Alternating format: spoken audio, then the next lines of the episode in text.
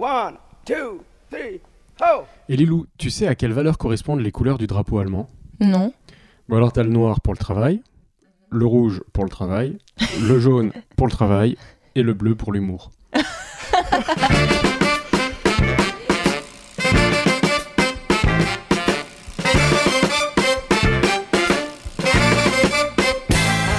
Salut tout le monde, vous écoutez Pause Vélo, c'est l'épisode numéro 64 et aujourd'hui on va parler des néo-cyclistes, des nouveaux pédaleurs.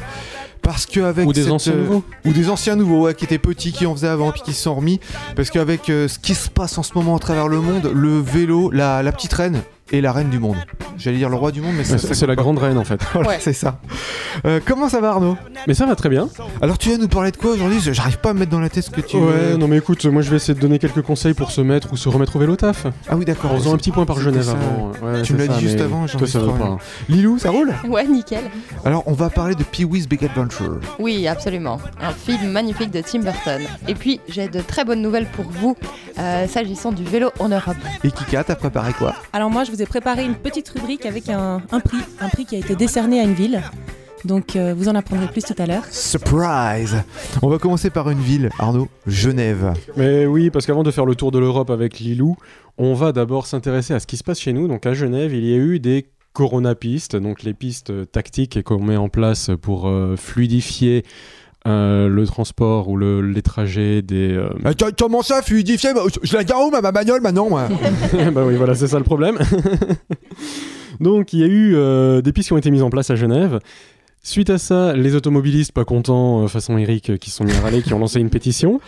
Suite à ça, euh, les, Les cyclistes ont répondu. les associations de mobilité douce à Genève ont répondu par une autre pétition, par une manifestation. Donc, euh, j'ai quelques petits chiffres intéressants à vous communiquer. Fais-nous rêver, Arnaud Voilà, donc la première, la, la première euh, pétition qui a été mise en ligne par les automobilistes contre ces pistes a recueilli en 6 jours, donc mes, mes, chou- mes, mes chiffres sont pas tout à fait à jour, hein, donc en 6 jours ils ont, récupéré, ils ont recueilli 5121 signatures. Ouh Mais la pétition en faveur des cyclistes a recueilli en 4 jours 15 659 signatures. Sachant que, alors attends, ProVélo a quand même dit qu'en moins de 24 heures, ils ont récupéré 10 000 signatures. En moins de 24 heures, déjà plus que l'autre. Euh, Non, mais ce qui est, ce qui est, moi, ce qui me rassure, c'est que quand tu vois euh, sur des forums, euh, sur euh, les réseaux sociaux, des choses qui sont faites en faveur du vélo, qui sont mises sur des sites neutres, genre des journaux, tout ça, pas sur des sites spécialement où il y a des cyclistes qui vont. Le tombereau d'insultes qui tombe là-dessus, les haters. Et moi, du coup, je me dis, on est vraiment en minorité. Bah, finalement, la majorité silencieuse, elle est vraiment en faveur du vélo. Et ça me rassure, tu n'imagines En pas, fait, Arnaud. le, le cycliste, tu le vois pas, tu l'entends pas, tu le sens pas, donc t'y penses pas. Ouais, Et c'est ça. pourtant, il est là. Tu il le sens pas, euh, ça dépend combien d'heures il a pédalé. Hein. Ouais, par rapport à un automobiliste avec, euh, avec son gros V8.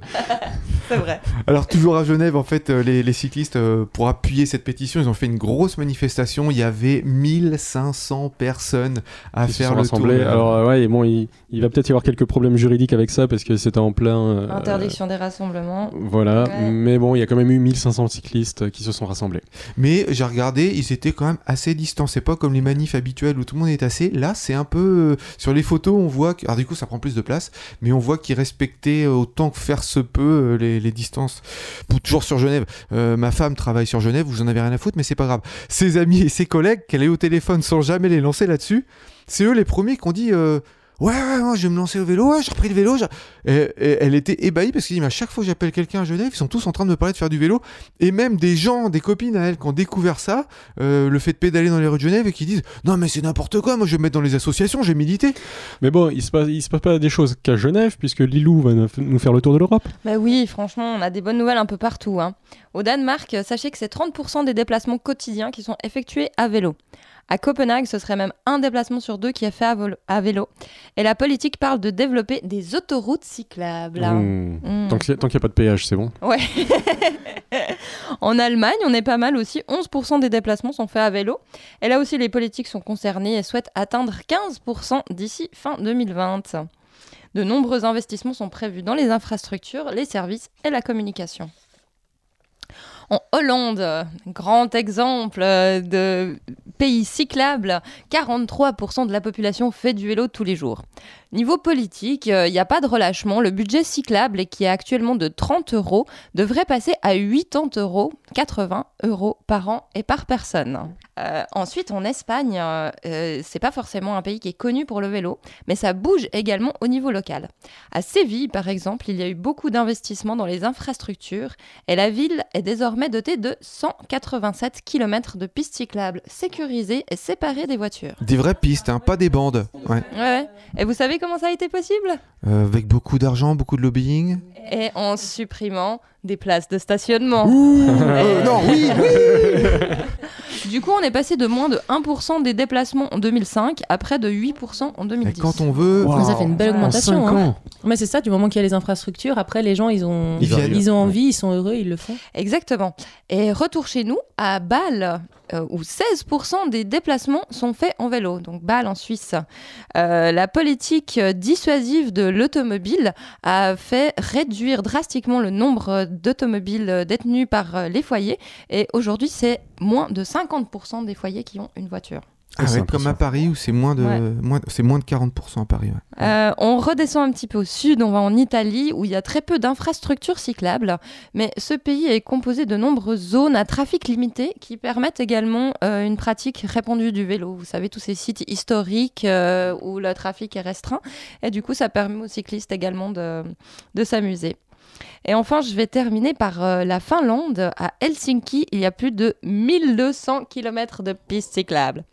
12% des habitants circulent à vélo toute l'année. Alors maintenant, j'aimerais vraiment euh, prendre cet exemple euh, pour euh, chez nous, quand euh, l'hiver, on dit qu'il fait trop froid pour pédaler. Alors sachez qu'à Helsinki, les températures descendent parfois jusqu'à moins 20 degrés. Il n'y a pas de mauvais temps. Il y a y a quand même encore, euh, voilà, exactement. Il y a quand même encore 12% des habitants qui continuent euh, à faire du vélo par ce temps-là. Ah, c'est des Warriors. Et toutes ces données, donc tu les as tirées d'un reportage de l'ADEME, c'est ça? Exactement. Pour terminer, j'ai encore envie de vous parler d'un site suisse vélocorner.ch. C'est un site de vente de vélos d'occasion, aussi neuf, et puis ça regroupe également les emplois dans le monde du vélo. Donc si on arrivait à centraliser toutes les informations, en tout cas pour euh, la Suisse francophone euh, par rapport au vélo, ce serait vraiment super. Donc euh, vélocorner.ch pour euh, toutes les ventes et euh, emplois dans le monde du vélo. On passe à la minute inutile. Vélo vire, vélo volte. Où va la vie? Le dérailleur, comment s'en servir efficacement. Je me souviens encore de mon enfance lorsqu'avec mes amis nous comparions nos engins, euh, je parle de nos vélos bien sûr, ils s'exclamaient fièrement. Moi, j'ai trois plateaux et sept pignons, ce qui me donne 21 vitesses. Pourtant, aujourd'hui, je me pose la question. Utilisons-nous réellement 21 vitesses? Lorsque l'on cherche un peu, on découvre que bien qu'ayant 21 vitesses théoriques, dans la pratique, nous ne devrions en utiliser que 10. Et voici comment. Les trois plateaux sont les roues crantées à l'avant, le plateau 1 étant le plus petit et proche du cadre, le 3 le plus grand et proche de la pédale. Les pignons sont les 7 roues crantées à l'arrière. Le 1 étant le plus grand, proche de la roue, le 7, le plus petit pignon à l'extérieur. Jusque-là, tout le monde me suit. Une utilisation optimale consiste à employer le plateau 1 avec les pignons 1, 2 et 3 lors des montées, le plateau 2 avec les pignons 3, 4, 5 et 6 pour le plat, et le plateau 3 avec les pignons 5, 6 et 7 lors des descentes. Dans ces configurations, la chaîne n'est jamais croisée, c'est-à-dire tordue entre un plateau de gauche et un pignon de droite, ou inversement. On évite ainsi les frottements qui dissipent de l'énergie et usent prématurément la chaîne. Dans le vélo, comme ailleurs, ce n'est pas la taille qui compte, mais bien l'utilisation qu'on en fait. Où va la vie? Vélo va. La capitale de la Suisse, comme tout le monde le sait, c'est Berne. Oui, amis francophones, c'est bien Berne. Ça n'est pas euh, Genève ou autre chose. Et à Berne, il s'est passé des choses extraordinaires, Kika. Oui, alors moi je vais continuer de vous parler d'infrastructure vélo. Parce que c'est vrai que pour mettre en place un plan vélo, je pense que la première chose, c'est que l'environnement soit adapté. Donc en fait, il y a hum, une association suisse qui s'appelle ProVélo, ProVélo Suisse. Il délivre un prix, c'est le prix Vélo Infrastructure. Et en 2020, ce prix a été justement délivré à la, ville de Berne. Donc euh, Berne, c'est une grande ville de Suisse, la cinquième plus grande ville de Suisse, avec euh, 134 000 habitants. Donc je pense que je vais faire sourire beaucoup de Français. Ouais, la capitale, euh, c'est que 135 000. ville, 35 000 habitants. La Suisse est un petit pays avec de petites villes, ou plutôt de grands villages, mais l'ambition est là. Et donc, euh, si je vous parle de Berne aujourd'hui, c'est pas pour vous parler de ses fontaines, ni pour vous parler du Palais fédéral, qui est un magnifique monument, soit dit en passant. non. Ni de ces ours. Ni de ses ours, oui, parce qu'il y a des ours à Berne. Ouais, l'office de attention. tourisme, merci, oui. La ville a reçu son, le prix Vélo Infrastructure 2020, qui est décerné maintenant justement depuis six ans. Donc c'est la sixième année qui, qui délivre ce prix.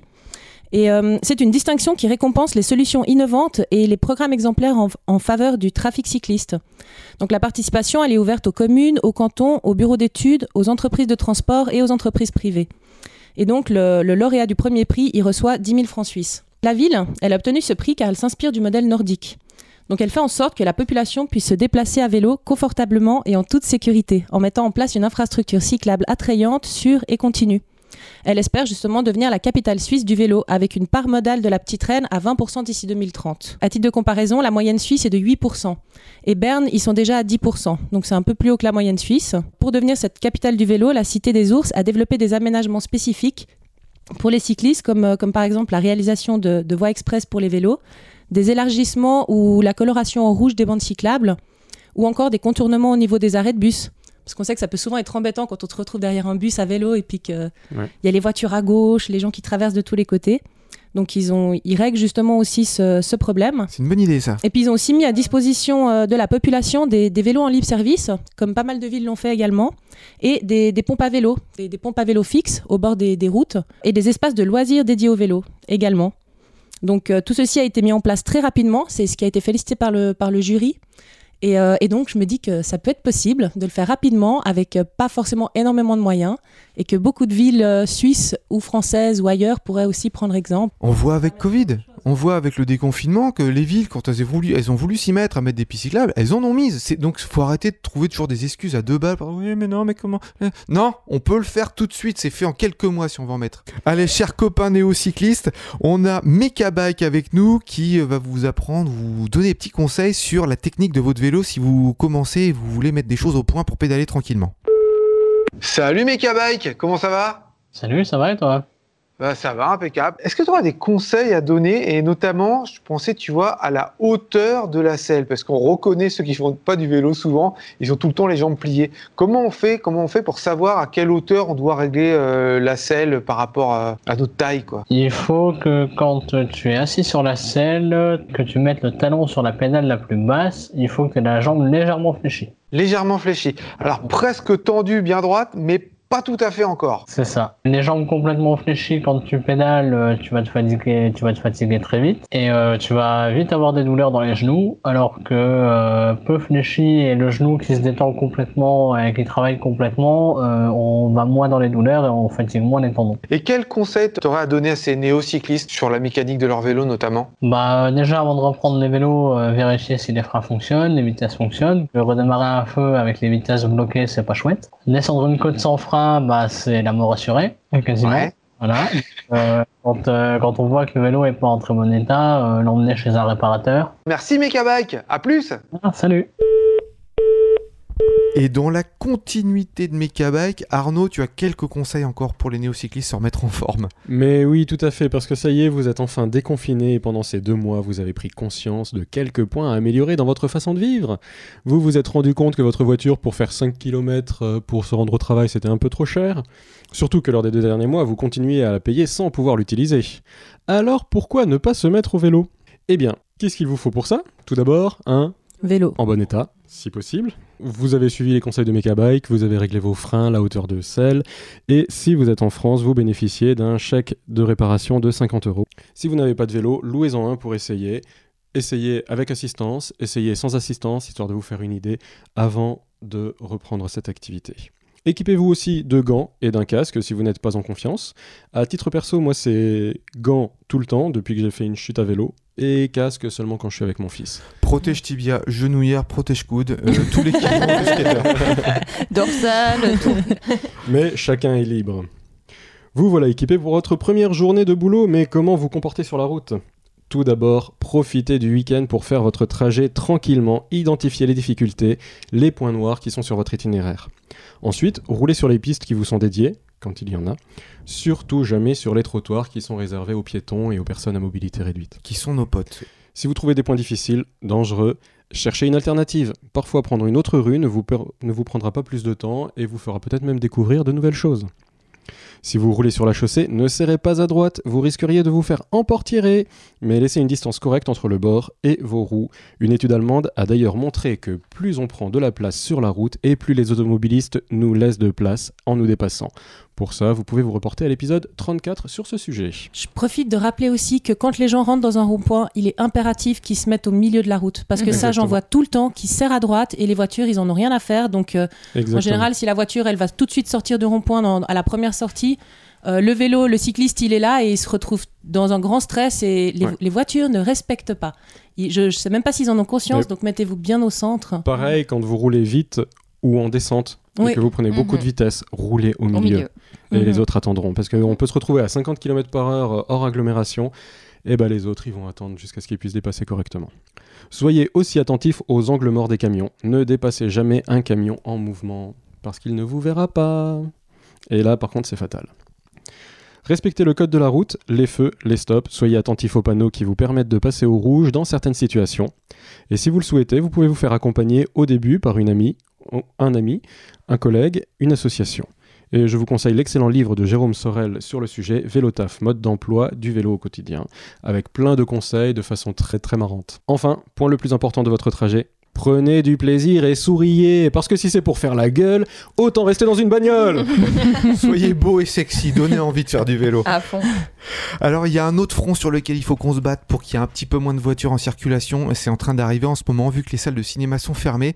Il y a des entreprises qui se lancent dans le drive-in. Comme euh, bah, dans les films américains des années 50, Mhm. là 60, on voit euh, Je Les pensais grands pas que ça existait encore, ça. eh ben, t'as des, t'as des boîtes qui, sont, qui font de l'événementiel, qui organisent ça. Et euh, ils sont en train de faire de la pub partout. Et puis il y a plein de villes qui commencent à, être intéressées. Mais heureusement, il existe aussi des ciné-vélos. Waouh, le cycling. Voilà, les bike-in. Et du coup, Florian a été interviewé une association qui parle de ça. Et sachez qu'il y en a plusieurs en France, répartis dans toute la France, peut-être en Suisse, en Belgique, je ne sais pas. On va essayer de mettre euh, tout plein d'associations qui font des ciné-vélos où tu pédales et puis ça, ça fournit l'électricité pour regarder le film. Et ça peut se faire dehors aussi, donc euh, en toute sécurité. Du cinéma itinérant à vélo. C'est le projet de l'association Ciné Cyclo que va vous présenter tout de suite Vincent Rion. Alors Ciné Cyclo, c'est une euh, association de cinéma itinérant à vélo que j'ai créée en 2014 et dont le but est de faciliter un peu l'accès au cinéma dans des zones isolées, en même temps aussi au niveau de l'autonomie énergétique qui euh, allie autonomie énergétique et puis euh, vélo. C'est-à-dire que quand on fait une projection, en fait, il suffit de pédaler sur un vélo pour générer l'électricité et donc projeter un film. C'est parti, je crois, d'un voyage au Sénégal. Ouais, en fait, euh, l'idée c'était de, voilà, de voyager à vélo, de faire un grand voyage à vélo et euh, en même temps de partager une de mes passions qui était le cinéma. J'ai associé ces deux, ces deux passions-là, ces deux idées-là euh, et je me suis embarqué avec du matériel habituel de voyageur à vélo, mais aussi de projection, un écran. c'était vraiment une toile blanche, un petit projecteur. puis après, bah, par la suite, ça s'est optimisé, amélioré. J'ai allégé le matériel et aujourd'hui, voilà, on est une soixantaine de, de bénévoles dans l'association. Tu as rapporté l'idée en France et les bénévoles dans l'association, ils sont chargés de faire quoi? On a vraiment des gens qui viennent de différents horizons, puis avec différentes compétences, de vraiment tous les âges. Il y en a qui vont être dans le comité de visionnage, par exemple, pour sélectionner les films, d'autres qui vont être dans le comité technique sur euh, l'amélioration euh, de nos kits de projection électriquement autonomes, d'autres qui sont davantage sur l'aspect euh, vélo, en fait, sportif, donc pour pédaler, par exemple, lors de nos tournées estivales, parce qu'on organise chaque année deux tournées d'un mois en France, notamment. Puis d'autres qui vont être davantage sur l'aspect solidarité internationale et puis qui travaillent avec les Sénégalais pour pérenniser les activités de projection euh, là-bas. À l'étranger, vous en faites plusieurs? Suite en fait à la tournée sénégalaise, puis à la tournée équatorienne qui s'est passée en 2018-2019, on a des groupes de volontaires euh, qui euh, équatoriens puis sénégalais qui s'impliquent euh, toute l'année sur, euh, sur ces projections. Les projections donc peuvent continuer grâce à eux, mais aussi grâce à l'implication de certains Français, voilà, qui soit sont allés en Équateur, parlent l'espagnol couramment, puis ont envie de s'impliquer. Euh, ou alors, pareil pour le Sénégal, des gens qui ont le Sénégal ou l'Afrique dans leur cœur et qui cherchent des moyens de, de rester un petit peu connectés avec ce continent. Si on est en France, qu'on veut faire une projection avec ce type de vélo, par chez nous, comment on fait? Cinécyclo, on peut trouver ça sur internet tout simplement en tapant cinécyclo.org euh, dans notre barre de, recherche. On organise effectivement des projections soit sous la forme de tournée euh, d'un mois durant l'été, pour le moment on est en Bourgogne et dans le Loir-et-Cher, soit sous la forme de projections ponctuelles. Là on travaille euh, davantage avec soit des associations, soit des mairies, des écoles, d'autres organismes pour, voilà, pour mettre en place ces projections-là. Il suffit de nous contacter, on a aussi, tout est sur internet et on sera à votre disposition pour vous guider euh, dans la mise en place de la projection. Je te remercie Vincent et puis je vous dis bonne tournée alors. Pour rester dans le thème du cinéma, Lilou, tu as un film dont tu aimerais nous parler, je crois. Oui, Pee-wee's Big Adventure, qui s'appelle en français Pee-wee Big Adventure. Donc le titre n'est pas vraiment différent. Un film de 1985-1985 pour nos amis français, qui est le premier long métrage de Tim Burton. Alors moi, je l'ai regardé, je savais pas que c'était un film de Tim Burton, donc euh, pendant tout le film, j'avais cette sensation, c'est vraiment un film bizarre, mais il est assez chouette quand même, mais c'est bizarre. La musique est de Danny Elfman, donc une super ambiance musicale. Je vous raconte un petit peu euh, ce film extraordinaire. Puis oui, c'est un homme enfant, un peu excentrique comme ça, qui vit dans une maison avec plein de jouets. Donc euh, le film, ça commence un matin classique dans la vie de Pee-wee, il se lève et puis il met ses petites pantoufles lapins avec lesquelles il joue à renifler une carotte euh, en plastique comme ça.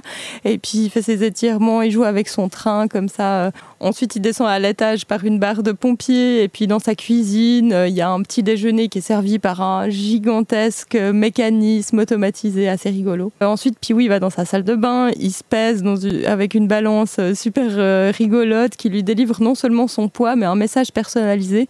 Et ce jour-là, elle lui dit reste à la maison. Mais Pee-wee ne porte pas grande attention à ce message et décide d'aller faire un tour en ville.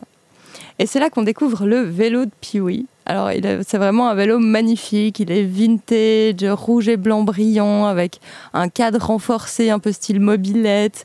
Il y a des top cases à l'arrière et sur le dessus et sur les côtés.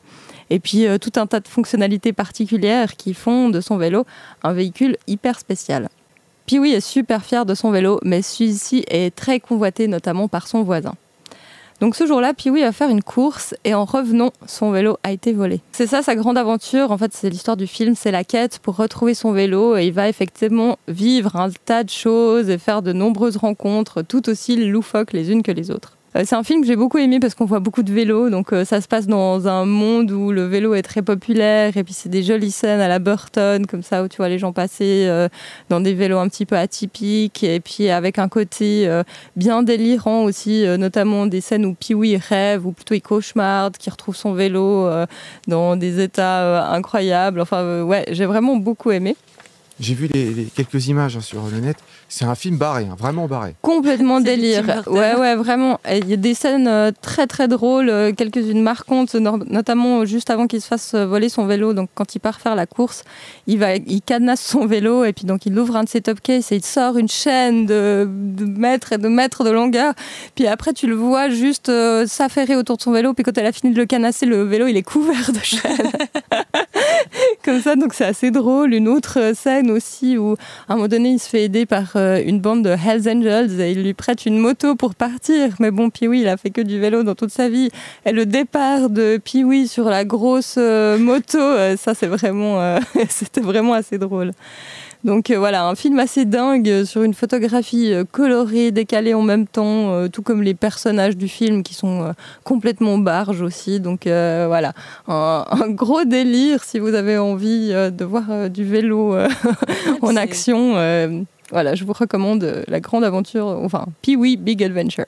Et puis si ça peut te donner encore plus de sourire, Lilou, tu sais qu'il y a une suite à ce film qui s'appelle Pee-wee's Big Holidays. Non. euh, c'est assez récent. euh, Ah, oulala, bon, j'ai un peu peur des suites, hein, donc euh, je Euh, sais pas trop comment réagir. Ça a l'air pas mal. Ça a l'air pas mal. Dans le- même genre. Je vous en parlerai peut-être la Voilà. prochaine fois. Je sais pas s'il faut autant de vélos. Avant de conclure l'émission, euh, on vous relance une petite annonce pour le concours qu'on organise avec Velook. Velook, le site où vous pouvez, enfin, qui est spécialisé dans les vélos d'occasion. Euh, Velook lance un concours de nouvelles. Si vous voulez créer une petite nouvelle sur euh, de science-fiction, Et puis, euh, cette nouvelle sera euh, mise en ligne sur le site de Velook et on la lira à l'antenne. Vous allez voir sur la page Facebook de Velook, qui a toutes les conditions, c'est « Et si le vélo disparaissait ?» Le vélo a disparu, on ne sait pas ce qui s'est passé. Écrivez une nouvelle à partir de ça. On sera super content d'avoir une petite nouvelle fantastique sur le vélo. Allez voir donc sur velook.fr et sur la page Facebook de Velook. La musique, c'est In the Backyard avec le titre Supernaturel. Euh, je le prononce mal, Supernatural. C'est un petit peu Ah, mieux. Ouais. D'ici là, portez-vous bien et n'oubliez pas les copains, pour sauver l'humanité, Faites du vélo Can you tell, please, what will happen?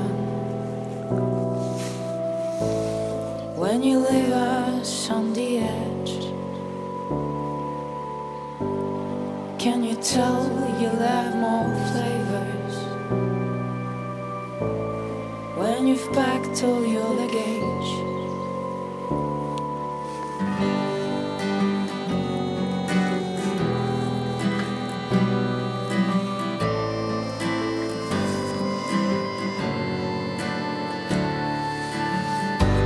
You're like a flower in the desert. Supernatural. You know, babe,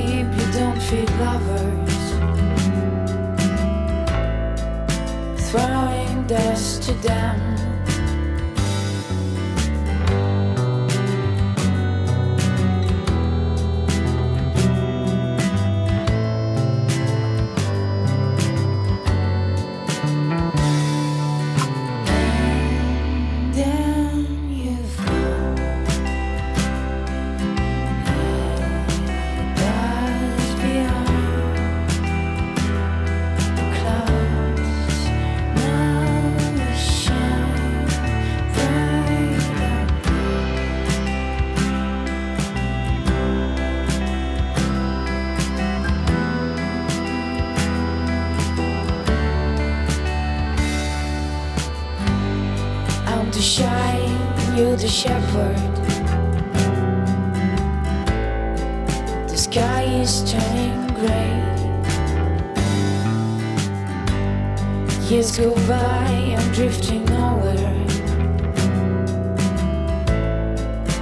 Eaten by your beds. And then